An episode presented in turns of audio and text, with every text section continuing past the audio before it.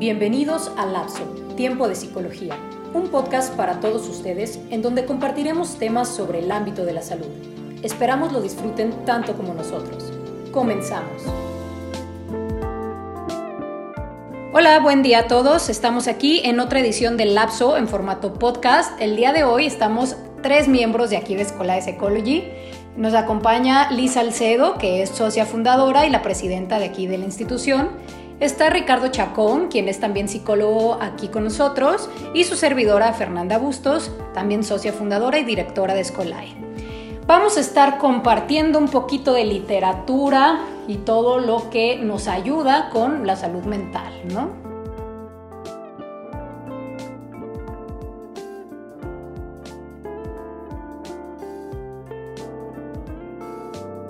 Bueno, ¿qué me pueden platicar? ¿De qué han leído últimamente? ¿Qué les ha gustado más? Hace poquito eh, en un TikTok eh, recomendamos un libro que se llama El paciente sin rostro, que es precisamente para, eh, pues es como una historia de una psicóloga, más bien es la historia de una psicóloga, pero lo importante aquí es que la psicóloga, o sea, es psicóloga en la vida real, pues. Ella es psicóloga, es psicoterapeuta en España y escribe una novela en donde pues ella es la protagonista y tiene un paciente que lo está atendiendo vía telefónica, ¿no? Entonces, lo que me gusta, y no me dejarás mentir, Ricardo, porque ya le presté el libro a Ricardo, entonces ya está leyendo también El paciente sin rostro. Lo que me gusta de este es que eh, realmente es un análisis de caso, ¿no?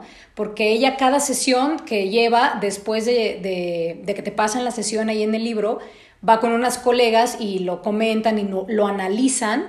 Entonces aquí esto me gusta mucho porque realmente es un estudio de caso. Creo que a los estudiantes de psicología eh, y a los psicólogos en general les serviría mucho, ¿no? Sí, este, bueno, primero que nada, gracias por la invitación. Buenas tardes, buen día a todos. Eh, sí, el libro lo empecé a leer apenas hace una semana porque me lo prestó Fernanda muy interesante, no lo he, no le he avanzado mucho, pero sí te atrapa desde el primer capítulo, este, por cómo suceden las cosas. Y como ese tipo de género que entiendo que es thriller psicológico, ya habíamos leído otros libros más famosos, como por ejemplo, este, El psicoanalista, uh Katzenbach y toda la saga, este, de esos libros, que es El profesor, El estudiante y otros que son más o menos como del mismo género y este, está muy interesante, siempre te atrapa como ese género. Yo creo que muchos han leído ya El psicoanalista, es un clásico y desde la carta del psicoanalista para allá no puedes parar, es, o sea, es algo impresionante, ¿no? También y te pone a pensar y, y a lo mejor como psicólogos te pones a pensar de, changos, o sea, me, me, me, me pasará a mí en algún momento, ¿qué voy a hacer? ¿Cómo lo voy a hacer? Pero, ¿qué pasa con aquellos lectores que no son psicólogos? ¿Cómo, cómo te imaginas que, que, les puede influenciar este tipo de lecturas? A final de cuentas, creo que es una persona que no es psicólogo, el libro cumple como su propósito, ¿no? Que es un thriller psicológico. Es como llevarlos al borde y de repente cambiarles completamente la jugada y eso es lo que los puede mantener a raya. Quizá uno como psicólogo dice, ah, se me hace que va a pasar esto, a lo mejor puede pasar esto, como que aquí ya estoy entendiendo, puede tener este trastorno, puede ser este, pues, empiezas como a atar cabos, pero una persona que no se dedica a la psicología, pues este, yo creo que va a ser como una montaña rusa, ¿no? Y eso, eso está súper interesante, pues, porque es, lo, es, lo, es lo interesante de los libros, que puedan promover la imaginación y que mediante la imaginación llegues a, a donde tienes que llegar y mucho pues tendrá que ver como que la historia de cada persona, ¿no? Y es que a fin de cuentas también como estudiantes o como egresados de psicología, pues también, más que nada como, como estudiantes, ya vas practicando tú con, precisamente con imaginación, ya te vas agarrando de los diagnósticos, ya vas ayudándote de la imaginación sobre las posibilidades que puede desencadenar X conducta en los protagonistas, que, cuáles serían las repercusiones, y eso ayuda muchísimo porque al menos... Eh, con mis alumnos, yo, yo les digo, prefiero que practiquen entre películas y libros a que estén practicando con la familia y el novio, ¿no? O la novia. Claro. Y fíjate, yo creo que libros así de que hablen sobre cuestiones de salud mental, bueno, hay muchísimos, ¿no? Y creo que podríamos hablar días enteros de esto, pero que nos sirvan, por ejemplo, a, a los del área de salud mental como para ir practicando con los diagnósticos y los síntomas, como dices. uno que no se me puede pasar es Los renglones torcidos de Dios. No sé si alguno de ustedes lo ha leído. No. Está increíble. Yo en mis clases de teoría de la psicosis eh, se los pongo y de psicodiagnóstico también a veces este, algunos alumnos, algunos suertudos les toca leerlo. Pero esta historia es eh, una persona que se interna en un hospital psiquiátrico por voluntad propia para realizar una investigación. Ella eh, dice ser detective, ¿no? Entonces se interna en el hospital psiquiátrico porque toda su investigación la, la, lleva ahí, pero resulta que eh, después te, te dicen que, que, no es detective, ¿no? Que, que el, el, esposo la internó, que porque ella intentó matarlo y bueno. Entonces, para no hacerles spoilers porque está buenísimo, resulta que yo creo que todavía en las últimas páginas te debates entre, hay, ocasiones en las que estás segurísimo que sí es detective, o sea, sí es detective, sí, no, ya estoy segura, sí es detective. Y después lees otras dos, tres páginas y dices, ay no, se me hace que, que sí tiene un trastorno mental, que se lo está inventando, ¿no? Y así va, todo el libro, todo el libro. Y bueno, no les voy a decir en qué termina ni nada, pero creo que tanto para lectores eh, que, que son de áreas de salud como para personas que no tienen nada que ver con áreas de salud, es un libro que no se pueden perder, ¿no? Y pensaba, por ejemplo, yo de, ese, de, esa, de esa misma línea, eh, hace muchos años leí un libro que se llama El Percherón Mortal, que ya después investigando, este, resulta que es una novela del, de los años 40, escrita en los años 40, y está dentro de, catalogada dentro de la, del género de novela negra, pero yo lo entiendo como thriller psicológico. es, y es una cosa impresionante. También te lleva así de abajo a arriba y al final te quedas como de qué pasó aquí, ¿no? Es como de no, no entiendo qué pasó. Y eso es lo, como, lo interesante de este tipo de lectura, de este tipo de lecturas psicológicas. Y este, porque puedes, es que no sé, como que en algún momento transgrede la realidad de la ficción y no sabes en qué momento, si de verdad es, es puede pasar eso en la vida real. Y dices, bueno, pero ¿por qué lo escribieron, no? Desde ahí, ¿no? ¿Qué le llevó a la persona a escribir esto? Algo lo pensó y con eso ya es como, como interesante pues hacer el, el, análisis de, de, estos libros. Claro. Y bueno, yo creo que pudiéramos seguir hablando y hablando y hablando de, de libros que nos gustan, pero conectándolo un poquito más hacia el ámbito de, de la salud integral del sujeto, ¿no? Por ahí dicen que la lectura es el alimento del alma, ¿no? Eh, yo creo que pues tiene mucho sentido esta frase del alma porque nos permite viajar, volar, ¿no? Este, ser detective, ser policía, ser este, damas de casa, hacer todo lo que quiera ser, magos, dragones, lo que sea, ¿no? O sea, realmente creo que nos, nos da mucho trabajo de, eh, de la imaginación pero creo que también es, es una conducta mm, que lleva mucho hacia la salud mental porque eh, hay, hay más ejercicio, como les decía, de la imaginación y de la cuestión emocional, ¿no? Entonces, realmente creo que es una buena manera de atacar la ansiedad, la depresión. De hecho, me recordaste el libro de la ladrona de libros. Mm. De hecho, también sacaron una película. Eh, me, me encantó precisamente por lo que estás mencionando, que esta niña cuando conoce el mundo de los libros, eh, como a ella le tocó vivir en la Segunda Guerra Mundial, pues a fin de cuentas se dio la oportunidad de viajar, de conocer a través de los libros. Por eso robaba los libros.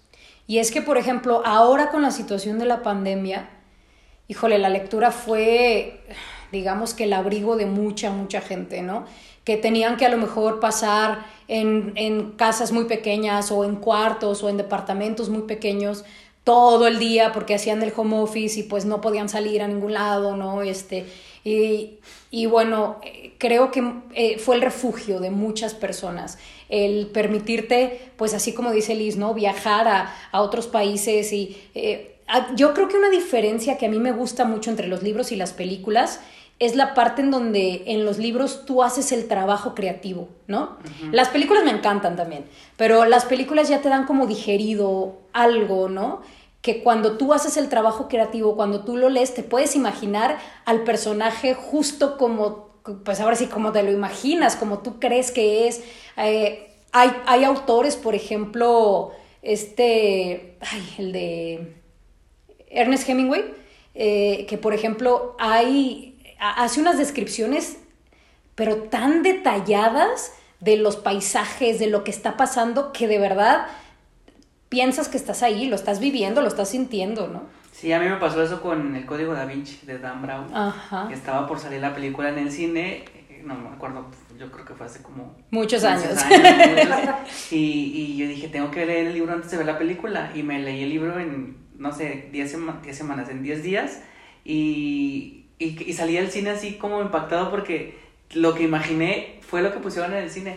O sea, los personajes fueron elegidos literalmente como estaban descritos en el libro. Sí. las este, el, el, el cardenal, eh, se me olvidó su apellido.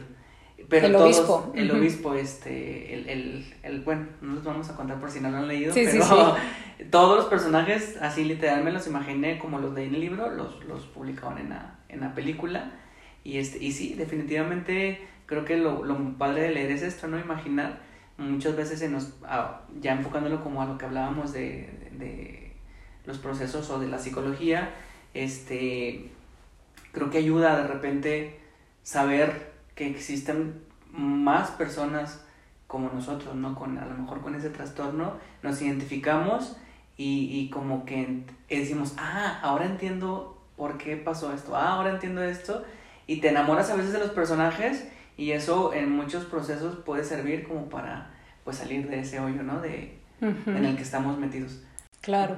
Sí, yo creo que la parte de la empatía es, es muy importante aquí, ¿no? Precisamente en donde a veces uno empatiza tanto con un libro porque es una historia similar, es eh, algo que, eh, que tú pasaste o que algún ser querido pasó, que de verdad hay veces que sirve hasta, bueno, lo voy a decir así entre comillas, como hasta de terapia, ¿no? Ujú. Porque ves cómo otro, en este caso personaje, eh, tuvo la resolución de problemas, etcétera, y, y se abre un poquito también la visión de túnel de, de, de la persona como tan entrada en, en su problemática, ¿no? Y me pasó con mi- el primer libro que yo leí, me acuerdo muy bien, este, eh, Los hornos de Hitler se llama, que es una, que de hecho no sé si es novela, creo que es biografía, de una persona narra cómo vivió el holocausto.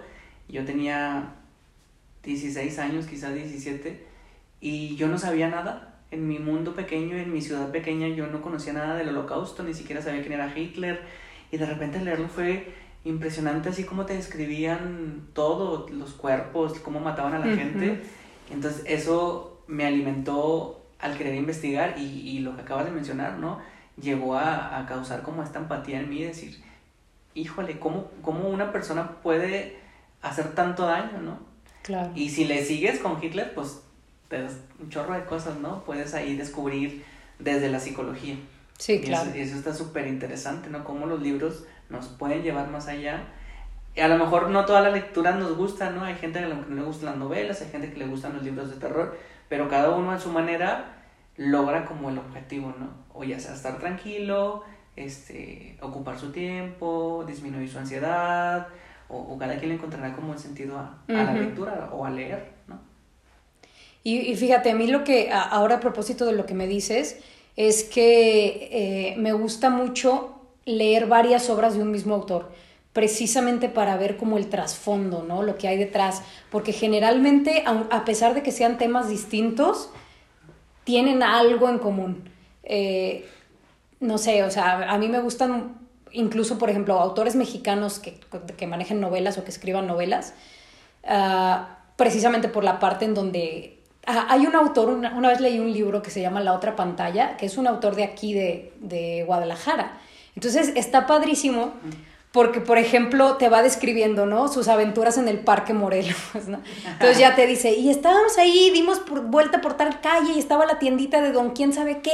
Entonces realmente hay, hay veces que pasas por esos lugares y dices, no manches, yo también conozco ahí, ¿no? Ah, ya sé en dónde. Ahí pudimos haber escrito un libro nosotras. Oh, sí, nuestras crónicas de salas de Crónicas urgencia. del parque, del parque Morelos. Las Yo- crónicas del Parque Morelos. Sí, yo hubo un libro que quería leer desde hace mucho y lo, lo compré, se llama Dos veces única, de Elena Poniatowska, y es la, habla sobre la vida de Guadalupe Marín, la primera esposa de Diego Rivera, y ella era de Guadalajara. Entonces imagínate las, las historias que te cuentan de, no, pues que me fui al mercado, corona, y, y, te quedas como de, órale, qué padre. Y, y, cuando vuelves a pasar por ahí, observas y dices, este es el edificio que sale en el libro. Y, y entre Veracruz, Ciudad de México y todo, es como esta historia que nosotros conocemos de Frida Kahlo, de Diego Rivera, de todo eso, pero desde, desde abajo, ¿no? Claro. No, no la, la historia romántica bonita. Es, y eso se me hace súper interesante. Con lo que, como lo que dices, pues, o sea, como vivir, ver los lugares que los ves todos los días o los ves seguido y ni te imaginas la clase de, cosas que han pasado por esos lugares. Claro. Sí, y por ejemplo, este, este que, que, te comento yo de la otra pantalla, él, eh, la mayoría del libro es durante su infancia y su adolescencia, ¿no? Y es, por ejemplo, en los años 80. Y digo, yo nací en los 90, bueno, en el 90, ¿no? Entonces, para mí es como padrísimo ver mi ciudad 10 años antes en, por los ojos de alguien más, ¿no? Como tan descriptivo. Como una cápsula del tiempo, ¿no? Ajá, ándale, como una cápsula del tiempo.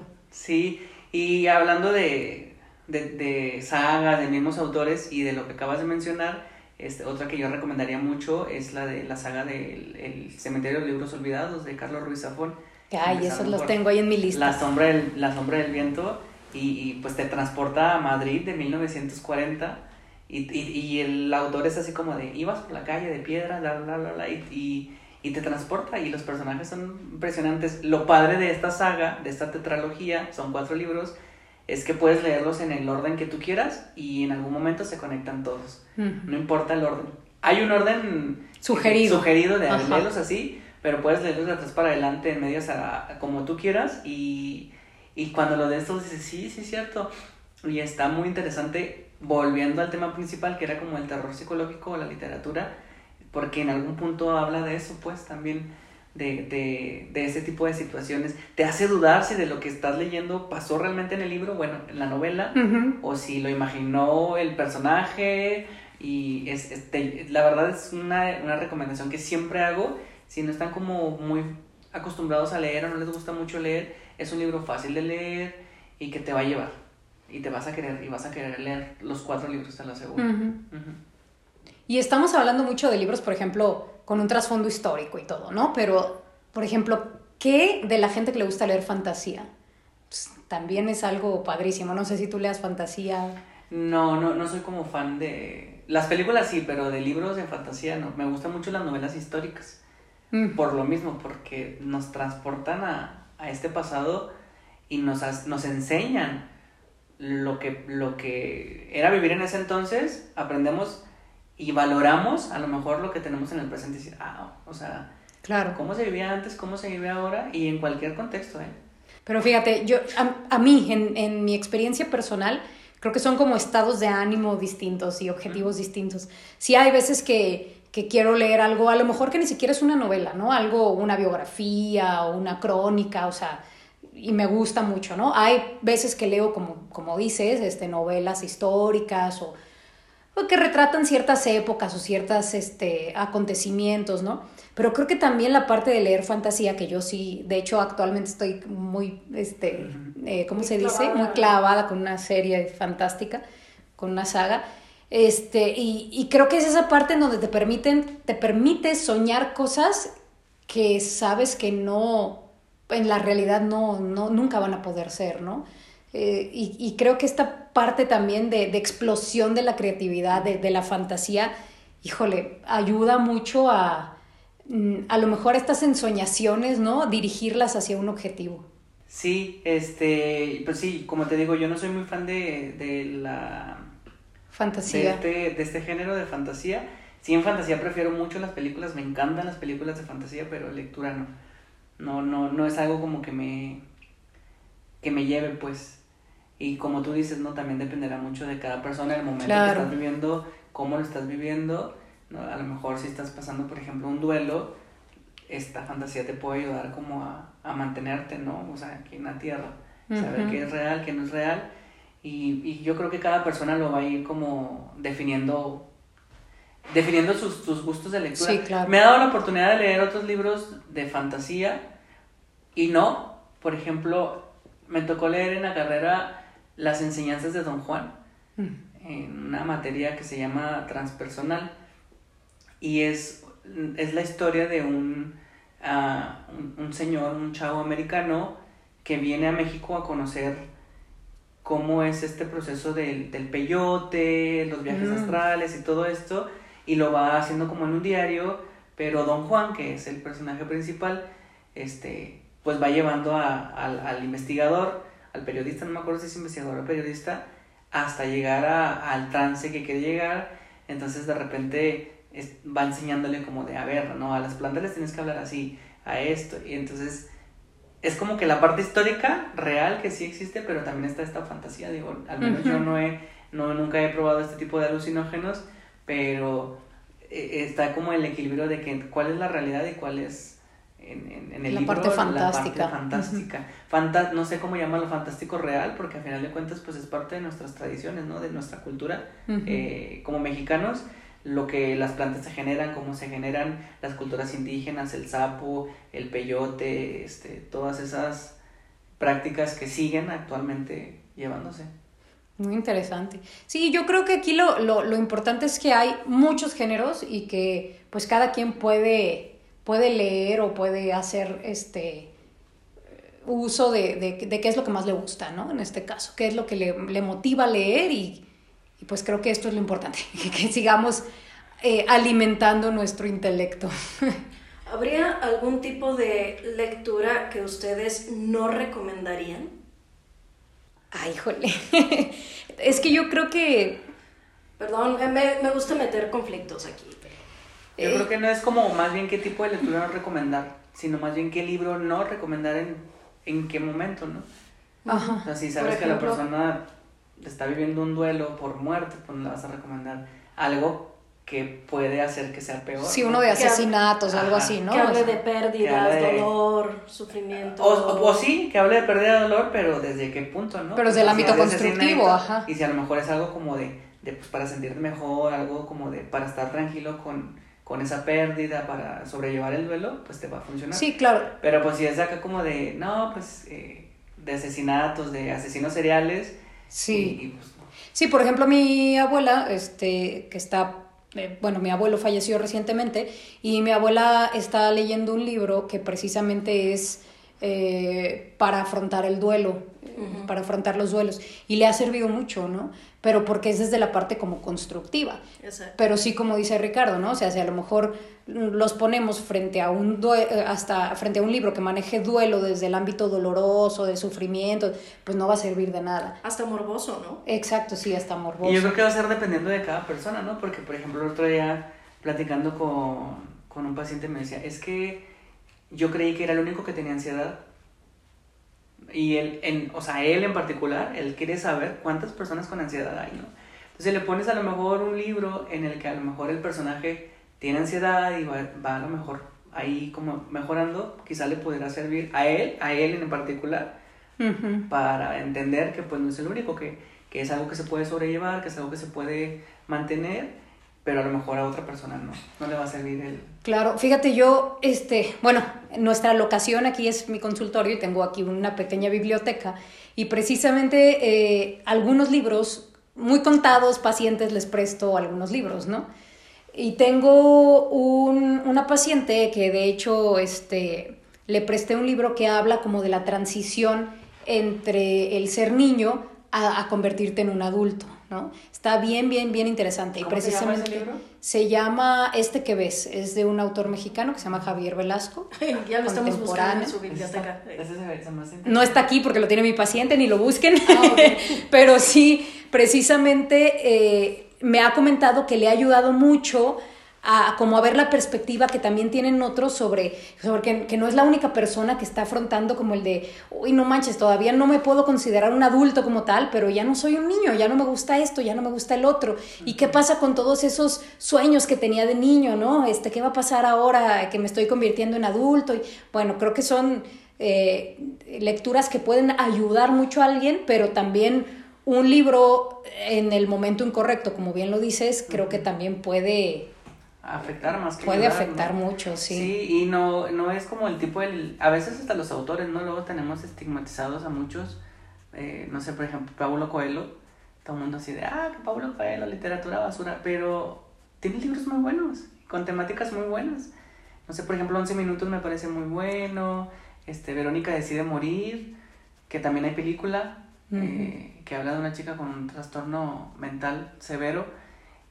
Y, y otros, pues, que El alquimista en algún momento me sirvió, estaba yo muy chiquito, pero la gente luego se cree como que todo lo que ve y no, no hay que leer a Pablo Coelho porque no sirve, pero de verdad tiene libros buenos, pues. Creo que hay que separar lo que no nos gusta personalmente que lo que, como decía Liz, no podemos recomendar, ¿no? O sea, yo, yo personalmente no diría, no te recomiendo ninguno, porque pues creo que es cuestión de gustos también, pero como bien como tú lo dices, ¿no? A lo mejor este en el momento en que estás pasando, ¿no? o sea, por ejemplo, hay uno que se llama La insoportable levedad del ser.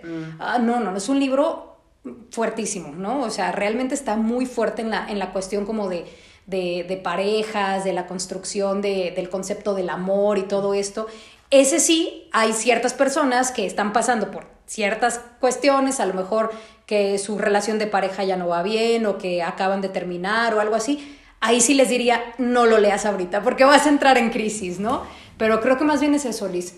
La parte de, no de no recomendar, sino de, eh, de que en ese momento tal vez no sea la mejor idea, ¿no?